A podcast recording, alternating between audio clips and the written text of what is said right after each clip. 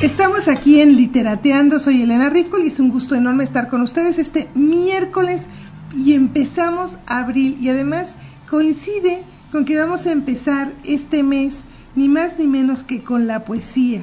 Y bueno, tenemos aquí con nosotros, si quienes vieron el anuncio que pusimos en Facebook, pues está con nosotros Yendi Ramos, que también es parte eh, de los maestros de literaria centro que es la Escuela eh, Mexicana de Escritores, y bueno, donde he sido alumna y la verdad son excelentes los maestros. Y les tengo que confesar, que lo estamos platicando ahorita fuera de, del radio, de fuera de estar al aire, que este, yo no soy muy fan de la poesía, he de confesar. Pero sí, no, no se me da. Pero eh, a partir, y jamás pensé en tomar un curso de, de poesía, y como les comentaba la vez pasada, ni de dramaturgia pero estando en el diplomado de escritura literaria, me topo con que tengo que llevar la materia. Y entonces al tener que llevar la materia, pues llevo poesía con Yendi, que está aquí con nosotros y que me va encantando. Y que además, bueno, además que su clase es súper divertida, porque te deja unos ejercicios realmente muy, muy geniales. Este, aparte de eso, bueno, pues sí, acabé fan de la dramaturgia y acabé siendo fan de la poesía y como ustedes se darán cuenta, pues son mis invitadas consentidas. Entonces, Jenny, gracias por estar aquí con nosotros. Muchas gracias, Elena. Muchas gracias por invitarnos. Y bueno, Jenny, aquí tengo tu biografía que me encontré, entonces me, me permites, la voy a leer. Creo que esta no es la que encontré, pero ahorita busco una en donde, aquí está. Entonces, tú eres oaxaqueña. Sí. Y bueno, aquí en la biografía que encontré dice que tienes, eh, no puedo decir tu edad porque como que no hacemos eso. Sí, exacto. Pero ¿cuántos años llevas dedicada a la poesía, a escribir poesía? Pues fue en un inicio un pasatiempo, un juego, ¿no? De repente me doy cuenta que había gente que se dedicaba a eso. Eh, yo quería ser periodista, pero por azares del destino, pues eh, eh, entré a, a, SOGEM, a la Escuela de Escritores, y ahí es cuando descubro que era mi vocación, ¿no? Entonces, conocer a otros maestros como Dolores Castro, que nunca se me va a olvidar, fue mi primera maestra. El primer día que yo pisé eh, SOGEM, eh, la primera clase que, me, que, que, tuve fue la de poesía con la maestra eh, Dolores Castro, ¿no? Que, que vive y que es una eh, poeta extraordinaria. Y bueno, ¿cómo fue para ti? O sea, antes de eso ya habías escrito poesía. Sí, pues estuve eh, yendo a talleres en Oaxaca. Eh, nunca se me va a olvidar también cuando fui al taller de Cantera Verde, uh -huh. con el que hasta ahora considero mi maestro eh, Julio Ramírez, y salí llorando de las críticas que, tan, que, fuertes. tan fuertes. Ajá. Sí, sí. Pero lo hace para ver si de verdad estás atenta. Si y, re, este... y, regresé. Si tienes madera, regresé. Si aguantas, si resistes, así va. Es, así es. Y muchos y muchas de mi generación salieron de, han salido de ahí y de generaciones anteriores y sigue existiendo el, el taller. Entonces, esa es la importancia de los talleres, ¿no? Claro. Encontrar a gente que tiene la misma inquietud que tú y maestros que te van diciendo por aquí, por acá, no te metas por allá y si te quieres meter, pues es tu responsabilidad.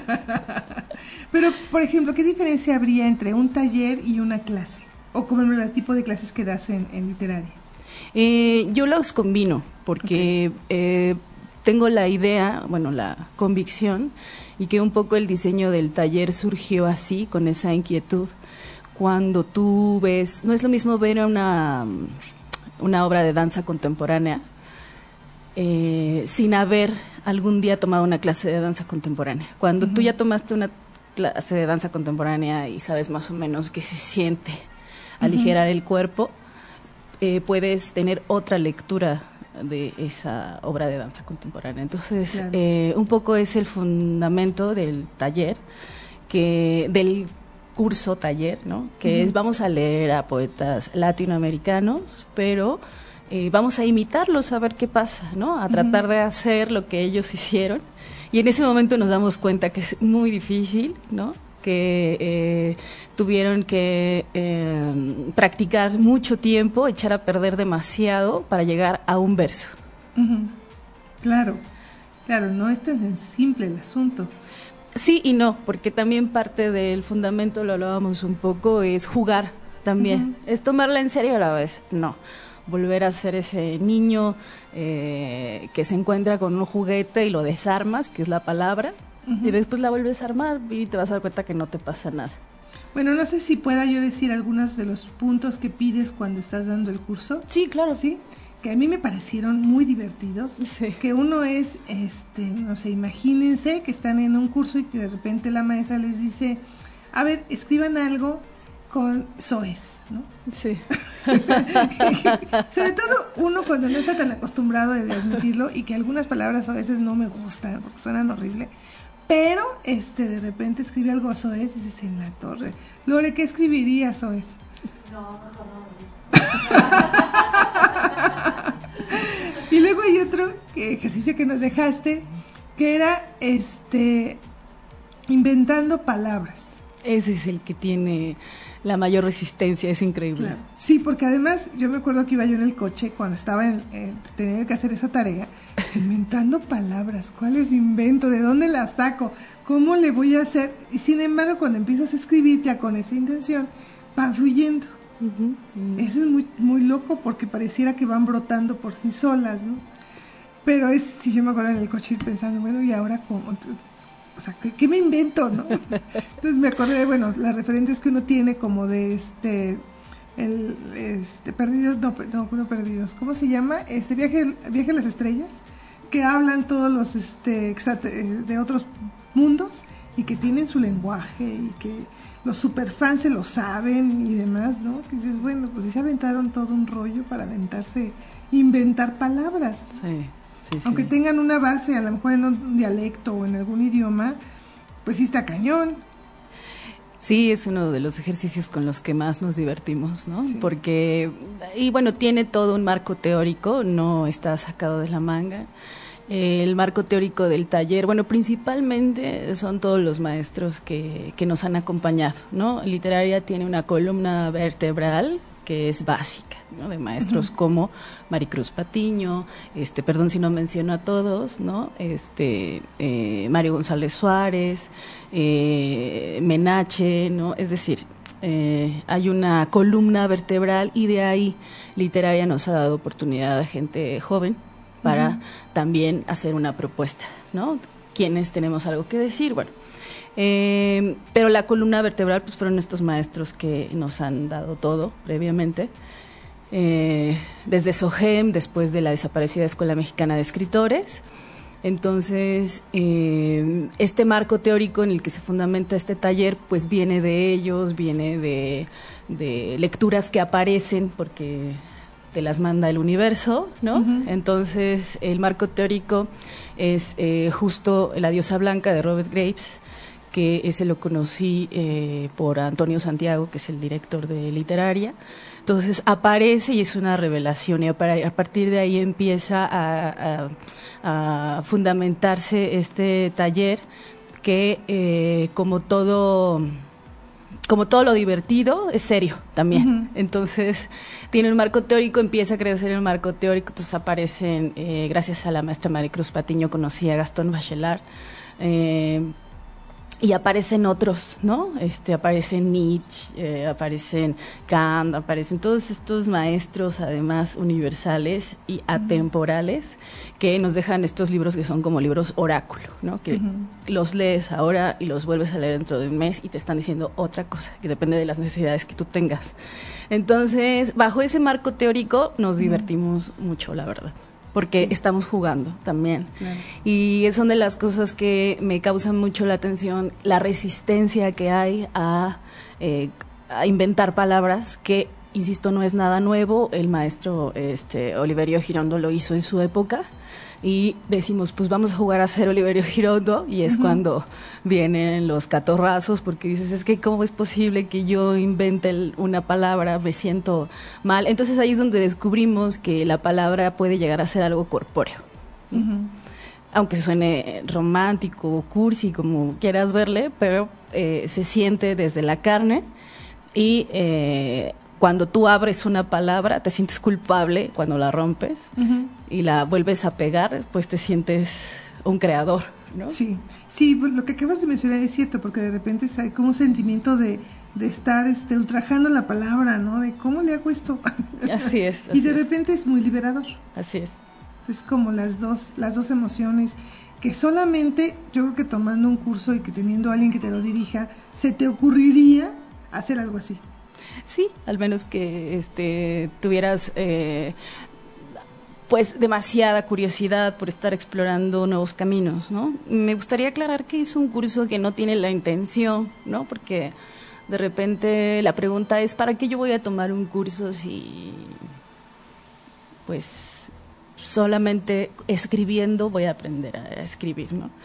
Eh, pues es un curso que explora dos cosas que son completamente distintas. Una, explorar el crear, que eso nadie sabe qué es, ¿no? En una entrevista que tuve con Gerardo Denis, eh, le preguntaba qué era la poesía y él me dijo, bueno, pues son esas líneas que pones en forma de renglones, ¿no? Entonces, si grandes maestros no han respondido qué es escribir y qué es la poesía, pues en el curso menos lo vamos a intentar. Ese es, por un lado, se crea, nada más. Y el otro es analizar el proceso de creación, ¿no? Que sientes con el marco teórico que ya te había comentado. Pero no se trata de dar respuestas, se trata de que generes tus propias preguntas y que al término del taller, curso taller, pues sea apenas el inicio de tu viaje, ¿no? Esa es la idea. Claro, de que de ahí, a partir de ahí empieces a explorar. Así es, por ti solo, ¿no? Y no se trata de, insisto, dar respuestas, sino eh, con base en un programa, eh, pues jugar a hacer preguntas. Esa es un poco la idea. Sí, porque además, digo, a lo mejor ahí te digo, hay materias que yo no hubiera tomado si me las hubieran dejado como opcionales. Sí. Pero el arriesgarte a tomarlas y pasar por esa pues por esa eh, probar, ¿no? Es esa prueba y error que vas teniendo, que además a oídos de, lo, de los demás y, en tu caso el oído principal de la que sí sabe, pues se vuelve todo un reto. Y eso está muy padre. Sí. Porque igual este dices, no, esto de plano no me gusta, ¿no? O sí, me, me interesaría seguir explorando y viendo y jugando con las palabras. Eh, sin embargo, siempre se está iniciando, incluso eh, para quien yo creo que ya se dedica a, escribir poesía por años, quien ya ha echado a perder muchísimos versos para escribir uno. Eh, siempre he dicho que el taller funciona para eh, ver cosas que tú ya no ves, porque a veces como creador cuando tú terminas tu obra y la ves, es como si te leyeras el tarot a ti mismo y ya no ves cosas y siempre es importante que alguien más te diga, aquí estás muy cursi, aquí hay muchos lugares comunes, quítale, ponle, ¿no? Yo no veo lo que tú estás queriendo decir y siempre es importante enseñárselo al otro, ¿no? Sí, yo creo que sí básico. El problema es que ya mi hermana, mi ya estaban hartas. ya, lo conocían, ya que flojera. Sí, sí, entonces siempre, pobrecitas, las hostigas. Entonces, pues mejor vas a un taller y ya otros desconocidos aguantan tus neurosis. no, les queda otra más que escucharlo porque es parte del curso. Exacto, sí, sí. Pero es cierto, digo, yo lo que he escrito y de repente mi esposo ya no lo quiere leer. sí. Digo, qué gacho, ¿no? sí, sí, pero pues pobrecito también, ¿no? Claro. Y luego se lo di a una de sus hijas, ¿no? Que este y tampoco lo leyó. Pues es que en realidad a nadie le importa la poesía. O sea, la verdad. o, tus sentimientos, pues no. Al menos que ya hagas una poesía como muy universal, ¿no? Este, pero ah, incluso quien lee poesía, pues muy poquitos. O sea, a nadie le interesa leerse entre entre entre ellos, ¿no? En la actualidad es muy poca la crítica que existe y eso es es está interesante también, ¿no? Estaría interesante como generar esa crítica, ¿no? Que se está escribiendo, Sí. Porque además en este universo de 140 caracteres que es el Twitter y con el que de repente estamos escribiendo, Sí. se van perdiendo algunas cosas. No, terrible. Yo no. Las redes sociales, la verdad es que sí, me, me tengo un conflicto ahí con ellas, ¿no? Me parece que eh, justo opacan eh, el, el proceso de creación, ¿no? Claro, porque no hay, a lo mejor no hay un trabajo tan en conciencia, sino me parece que de repente hay cosas espontáneas que pueden salir o que tú crees que son muy buenas. Y Sí. se- ya se lanzaron al. Ya dije mundo, la ¿no? verdad del universo, ¿no? Sí. Y como yo soy la única que lo está viendo, ¿no? y a lo mejor la única que cree que la tiene toda la razón, entonces lo expongo al mundo porque el mundo es el que lo va a recibir. Y se va perdiendo también en este universo de palabras que tenemos ahora en las redes sociales. Sí, sí, sí. sí, Y ahí es donde creo que es la parte negativa de las redes sociales. Claro, porque tienen sus ventajas, ¿no? O sea, grandes páginas no hubieran llegado a nosotros este, de un gran contenido literario, o no, ¿no? El que sea, si no fuera por eh, las redes sociales, ¿no? Claro, hoy, de hecho nosotros no estaríamos aquí ahorita si no fuera por las redes Exactamente, sociales. sí, sí, sí, sí, Para sí, empezar, sí. ¿no? Y mira, Elena Poniatowska justo hoy leí algo que escribió que dice, sería muy bueno leer al amanecer o antes de dormirnos una poesía diaria. Y tenemos a López Velardo, a Pellicera, a Pacheco, a Jaime Sabines, a Rosario Castellanos y a Jedi Ramos, por supuesto. bueno, cuéntanos de tu libro. Bueno, Crónicas de Abril es un libro que escribí en 10 años. eh, pasó la prueba del tiempo, digamos, así le llamo, de mucho material que se tiró. Quedaron esos los que consideramos, la editora y yo, que eran los que podían ser leídos y transmitir algo. Eh, pero bueno, fue publicado en una editorial independiente. eh, como toda editorial independiente, batallan demasiado con recursos. Fueron 300 ejemplares nada más. Eh, todos los regalé porque tampoco te compran poesía. Entonces, este, los regalamos, los tiramos, los, Los donaron. los donamos, No los destruimos. Es mejor donar que, que destruir. Eh, y bueno, pues está en espera de que pueda ser. De que pueda encontrar otra casa, ¿no? En algún momento. Yo creo que es un libro que vale la pena. Le tengo mucho cariño. Y no tienes ya ninguno. El mío. Nada, eh, nada más te quedaste Nada, con me uno. quedé con el mío. Sí, sí. Entonces, si alguien de nuestros este que nos está escuchando quiere saber del libro, no hay manera. Pues se lo puedo mandar por con, eh, PDF. PDF. PDF. Ya, sí, sí. Pero tienes razón en un punto. A nivel comercial, la poesía no, no funciona comercialmente. ¿Por qué será? Pues. Pues justo por eso hay cosas más atractivas que la poesía, ¿no? Eh, que prefiero, incluso yo misma como lectora de poesía a veces me harta. Hay, es- necesitas un momento muy específico y en lugar de leer poesía prefiero leer una novela o un cuento o ver una película. Hay cosas mucho más atractivas. ¿no? Entonces, eh, vender poesía, pues es un... Sin embargo, es paradójico porque grandes poetas, bueno, eh, grandes poetas latinoamericanos que han estado emergiendo, pues es muy difícil encontrar los libros en México aún, ¿no? No son tan accesibles. Hay una poeta chilena que yo conocí cuando tuve la oportunidad de ir, Luisa Johnson, y pues su libro no está aquí. Entonces, y yo creo que si se vendiera en México, sí lo comprarían. Es, me parece que va en función un poco de, de fomentar la el gusto y bueno lo, lo que decíamos no Eh, se cree que la poesía es esta solemnidad y seriedad y, y lo bello pero pues la poesía mm, también existe la divertida la que mienta madres la que hay de todo entonces más bien como saber que en qué estado estás. Yo siempre digo que en el estado en el que estés vas a leer lo que tú quieres. A veces tienes ganas de escuchar a los panchos Claro, claro, sí. y a veces tienes ganas de escuchar a Wagner. Bueno, pues atender a tus necesidades y pasa lo mismo con la poesía. A veces tienes necesidad de leer a Gerardo Denis, pero a veces tienes la necesidad de leer a eh, Rosario Castellanos o a Rubén Darío, ¿no?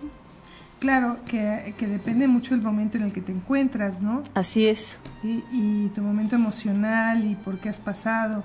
y qué te significa cada cosa. Y ser honesto, decir, bueno, hubo un tiempo en el que, por ejemplo, a mí no me, no me gustaba Rubén, Rubén Darío, ¿no? Sentía que era cursi, que no tenía nada que decir, que, que eran eh, era muy falso.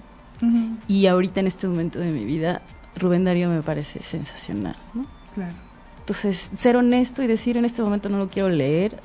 El mismo Gerardo Denis a veces lo leo y me hostiga y mejor lo abandono y a veces tengo necesidad de leer regreso a él. Depende de lo que necesites en ese momento. En el programa normalmente al final preguntamos siempre qué estás leyendo en este momento y qué libro nos recomiendas. Mm, ¿Qué libro te recomiendo? Me imagino que La diosa blanca podría ser uno de los libros que nos recomiendes a todos los que estamos aquí. Sí, yo creo que ese libro debe de eh, existir en todas las casas. Sobre todo porque es un ladrillo, entonces ya lo puedes poner en la pata de tu cama. no, no, no, no, pero yo creo que es un excelente libro. Sí, maravilloso. Eh, los clásicos, Nietzsche, ¿no? Me parece que estos filósofos que tienen mucho que decir y que son libros eh, oráculo, ¿no? ¿Para ti esas son tus, tus influencias? Sí, sí, sí, sí. sí. De- depende, pero en filosofía, en Nietzsche me parece que es uno, hasta ahora, es de los, de los que más me han abierto otros caminos. Este, en novela, eh, Dostoyevsky y Tolstoy fueron quienes me abrieron también otro panorama. ¿no? To- Todo lo que alimente el espíritu me parece que es lo que debe estar en las casas.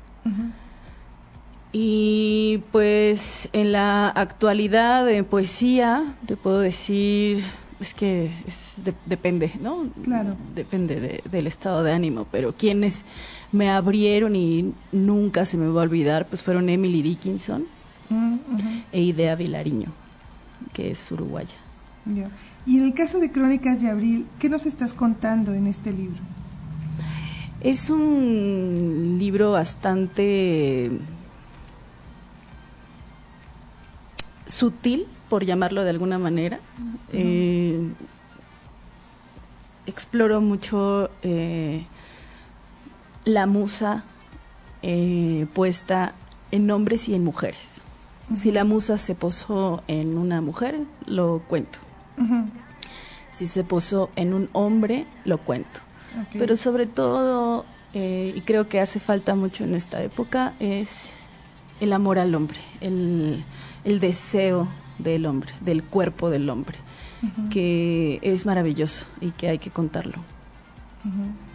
A esa me gusta. Y ser atrevidos también, atrevidas, ¿no? Decirle, me gusta, la musa está posado en ti, me gusta tu cuerpo desnudo, me gustas... Y me gusta decírtelo, ¿no? Claro. Sí, y que me imagino que, que se agradece, ¿no? Cuando hay esa sinceridad. Eh, pues no lo sé, no, no, no, no se los he dicho. Solo les escribí ya. Nada más. Ok. Así es. y bueno, creo que también recuerdo que en el curso mencionaste que estabas escribiendo un poemario. Sí, se llama, bueno, ya está, creo, se llama Partituras sobre la nieve. Y así como Crónicas de Abril exploró el agua, una mirada quieta más o menos. Partituras es, mm, según yo, ¿verdad? Porque insisto que ya hay cosas que ya no veo de ese libro, es el aire.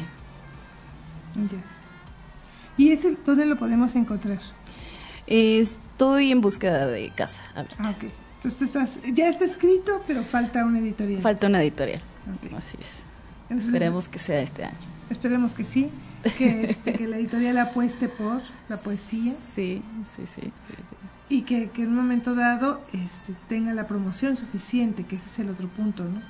Sí, porque sí es cierto que no vende, pero si tú lees un verso, y no mío ni de, de, de la gente cercana, si tú lees un verso como de Gonzalo Rojas, por ejemplo, y te hace coro, eh, hay algo más que el dinero que es el eh, sana el espíritu. Y creo que eso es más valioso que cualquier. Suena súper romántico y cursi, pero bueno, es más valioso que, que el dinero, Claro. después de todo. Sí, porque además yo creo que, que actualmente, entre tanta violencia que estamos viendo en muchos sentidos, Sí. este, algo que te dé, eh, que te apapache el corazón o que te dé un poco de paz. Así es. Y como dice Elena Poniatowska, que te permita dormir, Sí. este, qué mejor que leer una poesía. Bueno, Robert Graves se atrevió a decir que los poetas salvan la civilización y siempre menciono esto porque creo que sí es así. Eh, Son quienes van curando el alma, son como unos chamanes, son como unos doctores del espíritu, ¿no? El poeta que verdaderamente se toma en serio el juego y la, la disciplina. Claro. Y también está, bueno, la poesía para niños, que te lo mencionaba yo en algún curso, que es este, que creo que los niños la aceptan más que a veces los adultos. Sí, porque Lewis Carroll decía que el poeta es un niño en realidad, ¿no? Y que justo la lucha espiritual del poeta es no ceder a llegar a ser adulto. Entonces el problema del poeta es que mientras más vas creciendo te tienes que comportar, comportar como adulto porque tienes que trabajar y ser funcional. Pero en realidad eres un escuincle Claro. todo el tiempo. Entonces si encuentras a otro escuincle, pues ya te ríes de puras tonterías. Yo tengo un hermano de 12 años y me la paso bomba con él, ¿no? que hicimos puras tonterías, este, asquerosidades, y hablamos de mocos y de cosas así. Sí, bueno, el tema escatológico que le encanta a los Que es- niños. qué, qué divertido, y a mí me sigue divirtiendo también mucho. Claro. bueno, yo creo que nos vamos a ir rápidamente a un corte musical para ponernos de acuerdo sobre qué poesía vamos a leer ahorita en el próximo corte. Ya encontré aquí en Facebook, digo en Facebook, en, Google, algunas de tus poesías para que nos pongamos de acuerdo cuál podemos leer. Y ahorita regresamos.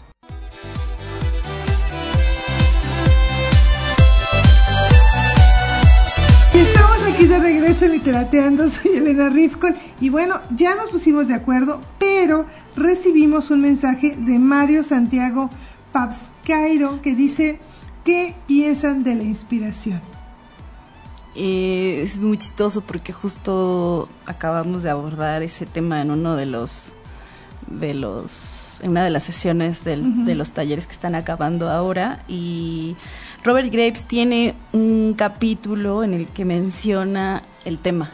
Y él dice que es la capacidad de oír el viento y la inspiración entonces eh, podría ser la aspiración de vapores que vienen de eh, las hadas que están en las copas de los árboles. ¡Ay, qué bonito! Entonces, y es real, ¿eh? Ajá. Sí, sí, sí pasa. Y por ejemplo, entonces la musa, Bueno, la musa es todo un tema, ¿no? Justo es parte de la exploración que hacemos en el, en el curso taller, que una de las preguntas es, ¿cuál es la...? Bueno, ah, claro, la musa, el tema de la musa para es como muy pretencioso, el, la palabra musa, ¿no? Pero eh, se toma como como pretexto para ubicarlo en un plano cartesiano de análisis, ¿no? Entonces, el punto de América Latina es que, eh, al parecer, la musa que establece Robert Graves es anticlimática, la luna, ¿no? Y la pregunta en América Latina que yo le lanzo a todos los participantes y a todos los colegas es, bueno, para ti, ¿cuál crees que sea la musa en América Latina, ¿no? Porque a lo mejor, eh, porque nuestros mitos vienen más del sol, es el maguey, es la tierra. ¿Quién es? Esa es la, la gran pregunta. ¿Qué es lo que hace que eh, la inspiración y la aspiración de vapores que te llevan a un contacto con el oráculo, ¿qué lo provoca en América Latina? ¿El sol?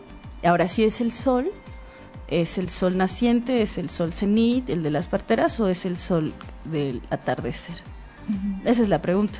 ¿Qué a un mexicano, a un chileno, a un argentino, a un uruguayo, un nicaragüense, qué es lo que le, le ha hecho hablar? ¿Dónde se ha posado la musa? ¿En las montañas? ¿En la sábila? ¿Dónde? ¿no? Muy interesante. Y ahí inicia la autoexploración, ¿no? De Claro. dónde vengo y qué es lo que a mí me hace escuchar esos vapores tóxicos. Entonces, a ver, Mario Santiago Pap Papasquiairo, que, este, bueno, ya por el nombre que te pusiste en Twitter, digo en Facebook, perdón, cuéntanos, seguramente tú escribes para ti cuál es tu musa. Exacto, esa es la pregunta, ¿no? Sí, a ver si nos contestas y nos dices, uno, ¿por qué decidiste ponerle así a tu Facebook? También, sí, sí, sí. Y la otra, este, nombre. pues, para ti, ¿cuál es la musa? Si es el sol, si es el maguey, El mezcal, los colibríes, exacto. podrían ser también. No sé, a ver, cuéntanos, ya que estamos en estas, platícanos. Así es. Y mientras nos escribes, sí me gustaría que nos leyeras alguna de tus poesías. Sí, claro. eh, me gustaría leer justo el del libro de partituras sobre la nieve, que ese sí no se ha publicado aún. Y bueno, esto se lo dedico a, a mi madre, ¿no? A María Teresa Ojeda. Se titula Retrospectiva del duelo. El duelo no es llorar desconsoladamente en hombros o junto a la tumba. Es ir de rodillas por las veredas a ciegas. Es entrar a la casa en ruinas por la parte de atrás, romper las ventanas, buscar la jícama, las manzanas.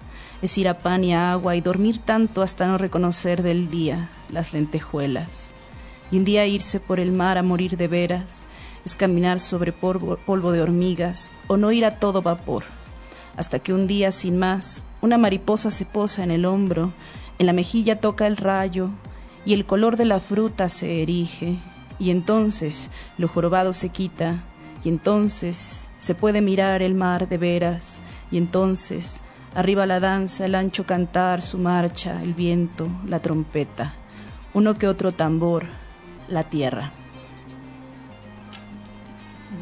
¿Cómo podemos aplaudir, para que se oiga bonito?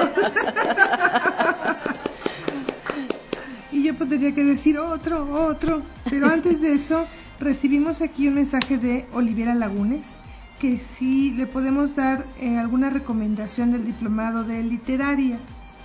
Entonces, este, te voy a poner aquí los datos de literaria para que eh, de manera personal te comuniques y ya de- des los pues te, te des te den los informes Así Digo, es. yo en lo personal te diría que pues soy alumna este bueno es súper recomendable pero los datos no me los sé de memoria pero ahorita te los voy a poner y los vamos a decir en un rato más aquí en el en el programa Bueno, la página es www.literariacentro.org. ORG. a ver es www. Literaria Centro. literaria, literaria centro Sí. ajá Punto org. org. ok Así es.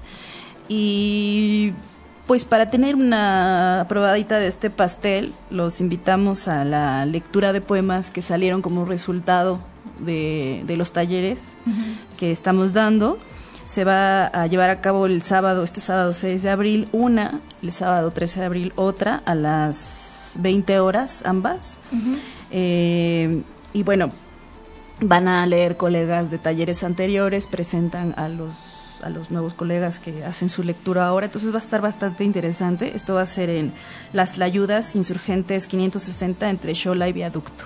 ¿Nos pasas después el anuncio para publicarlo en Claro el que sí, Facebook? claro que sí. Porque este, para quienes no alcanzaron a checar el dato, que lo tengan en el Facebook o en Twitter. Sí, sí, sí, ahí Este- podríamos platicar, si te interesa, te, te podríamos hablar de, de, qué, de qué cursos. La ventaja de literaria, pues, es que puedes tomar un solo curso o puedes tomar el diplomado completo, ¿no? Que después de todo, lo que sí es cierto es, insisto, pues, y atiende tus necesidades que estás buscando ahora, pero lo que sí es cierto también es que eh, la poesía no habla por sí sola, necesita de la, dramatur de la dramaturgia, de la narrativa, de la mitología, ¿no? No, y que además creo que como un ejercicio, eh, por ejemplo en mi caso que escribo cuento infantil, el hecho de meterte a un taller de poesía que pareciera que a lo mejor no tiene nada que ver, al contrario tiene muchísimo que ver en ese sentido de un ejercicio creativo. Así es. De hecho, acabas de decir algo importante porque parte del ejercicio que hacemos en el curso taller es no enfocarnos en el poema como objeto, sino eh, hablamos de lo poético. Y lo poético puede estar en la vida cotidiana. Y yo siempre pongo este ejemplo. Tú puedes ir con tu hijo caminando y ves una hoja seca. Y si él te pregunta, ¿qué es eso, mamá? Tú le puedes decir, pues es una hoja seca.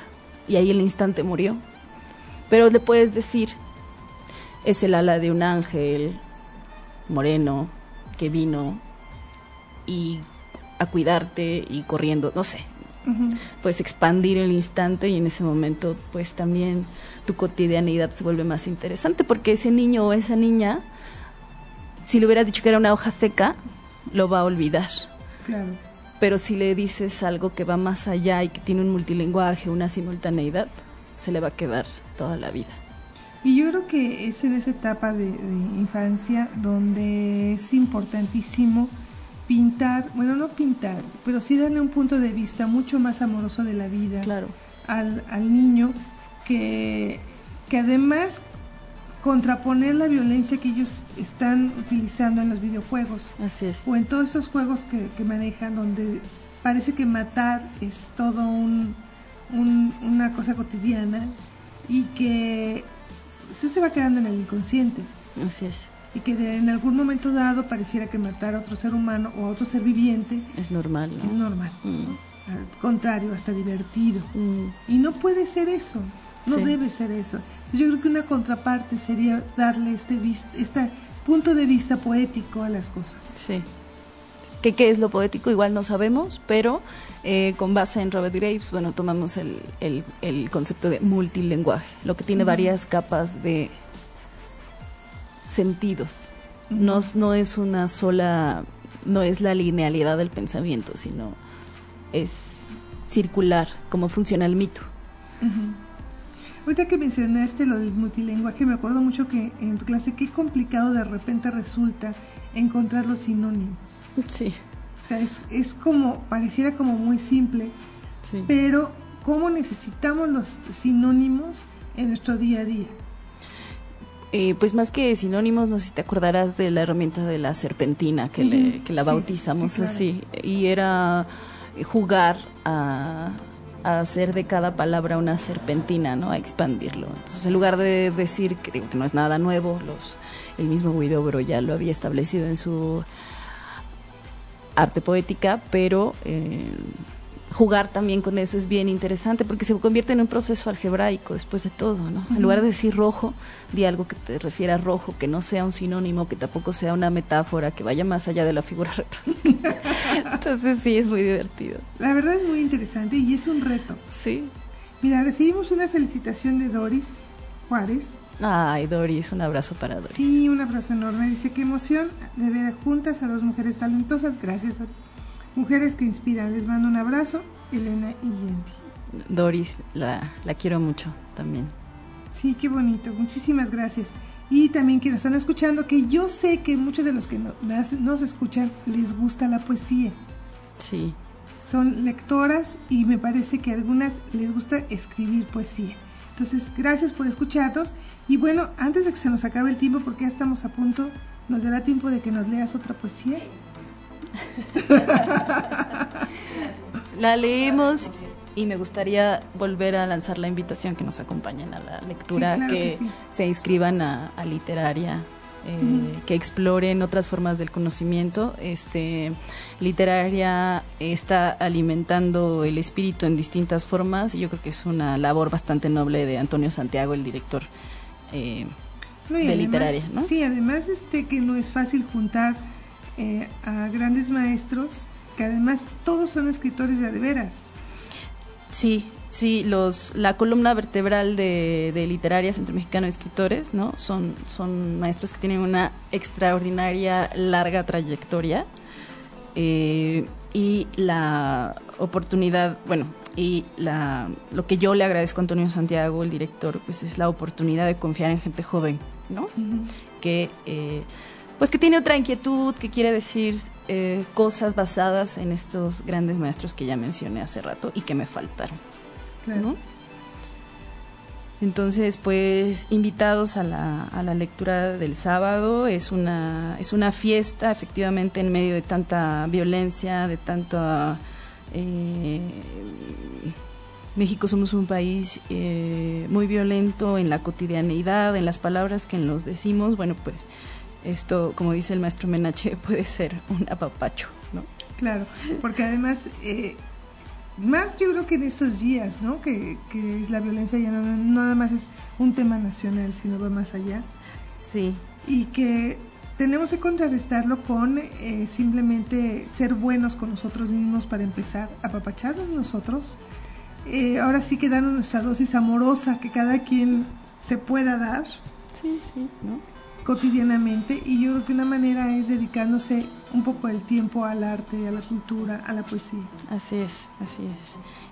Y ver tu entorno, porque Claro. hay algo más que la que las lo digo que soy un ser que vive en la computadora, que sin una computadora siento que no tengo manos, pero de repente eh, sentarte a ver un atardecer, ¿no?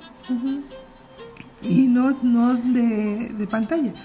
Y no, no tu fondo de pantalla, Sí, que no exacto. sea tu fondo de bata- pantalla. es que yo tengo justamente una atardecer, lo veo todo el tiempo, pero nunca será lo mismo.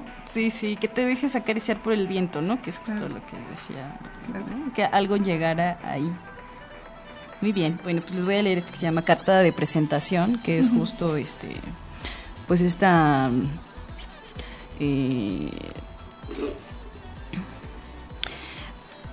eh, eh, esta falta de experiencia que tenemos las mujeres para, para ver a los hombres, porque parece que no nos educaron como tal, entonces esta torpeza de, de ver la belleza de un hombre y no saber qué hacer. Ese es un tema bien interesante y más ahorita. Sí, porque ves a un hombre bello y dices, híjole, ¿qué, qué hago? Claro. me pongo nerviosa, tartamudeo, pero no sé qué hago.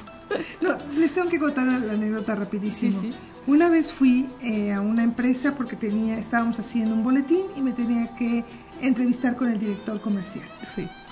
El hombre más guapo que he visto en mi vida, así, de, de, de quedarme. Y mira que he estado en lugares que he trabajado en Azteca, en Ocesa, donde hay pues, ho- hombres muy bellos. Y esa vez fue impresionante, impactante. Y estaba tan acostumbrada la gente alrededor de él, de que todas las mujeres que por razones de, de trabajo y tendríamos que tener una entrevista con este hombre, que quienes les ganó la risa, el otro se veía apenado de verme a mí con cara de boquiabierta.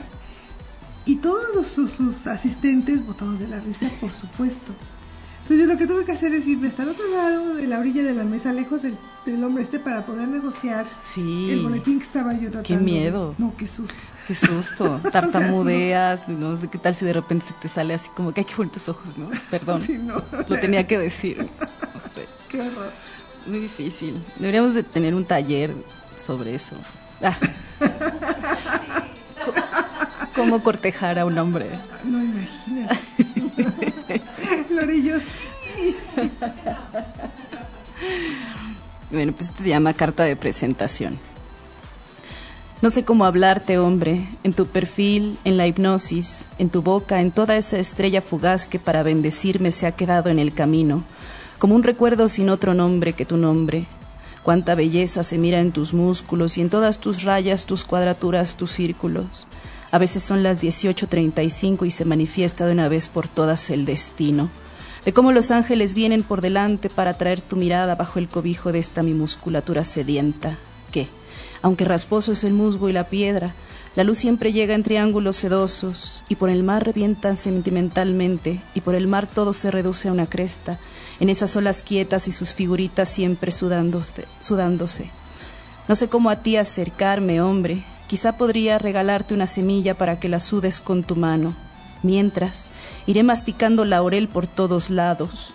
Porque siempre hay testigos cuando me mareo en el silencio, de cuando en un soliloquio me contraigo.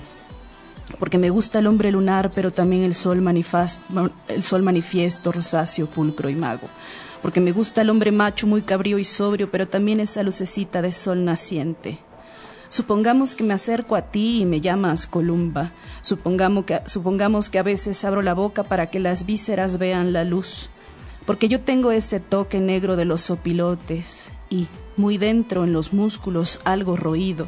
Y es que quiero que, por fin, me conozcan en la especie, por la esfera y por esos tonos menguantes de la fe. Ay, qué bonito. No, muy bien, muchísimas gracias. Y bueno, aquí recibimos un par de felicitaciones más. Y lo más importante es dónde te pueden contactar. Eh, Les puedo dar mi correo electrónico. yendi.ramos, así tal cual mi nombre, arroba gmail.com. Porque redes no, no. No. No. No. Y bueno, está literaria que Bueno, a través de literaria. a, sí, a así través es, de literaria podría ser y literaria lo encontramos en Facebook. Este, no sé si tiene Twitter. Sí, Sí. eh, Literaria Centro también. Literaria Centro y este, sobre todo Facebook Literaria Centro. Así es, Literaria Centro eh, y en la página electrónica literariacentro.org. Ustedes no lo ven ahorita, pero está aquí de este de apuntador.